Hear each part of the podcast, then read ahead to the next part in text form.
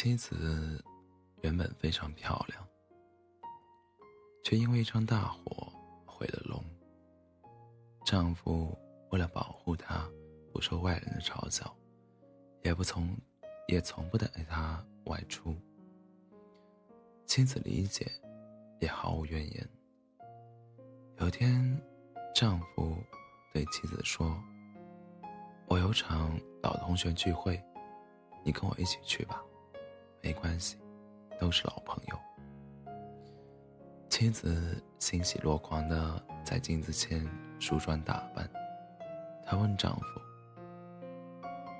我穿这身衣服好看吗？”丈夫说：“真好看。”随后，他们一起打车来到酒店前。妻子对丈夫说：“你先进去。”我去趟洗手间。随后没多久，丈夫收到妻子的短信：“我回家了。今天是我最开心的一天。谢谢你。”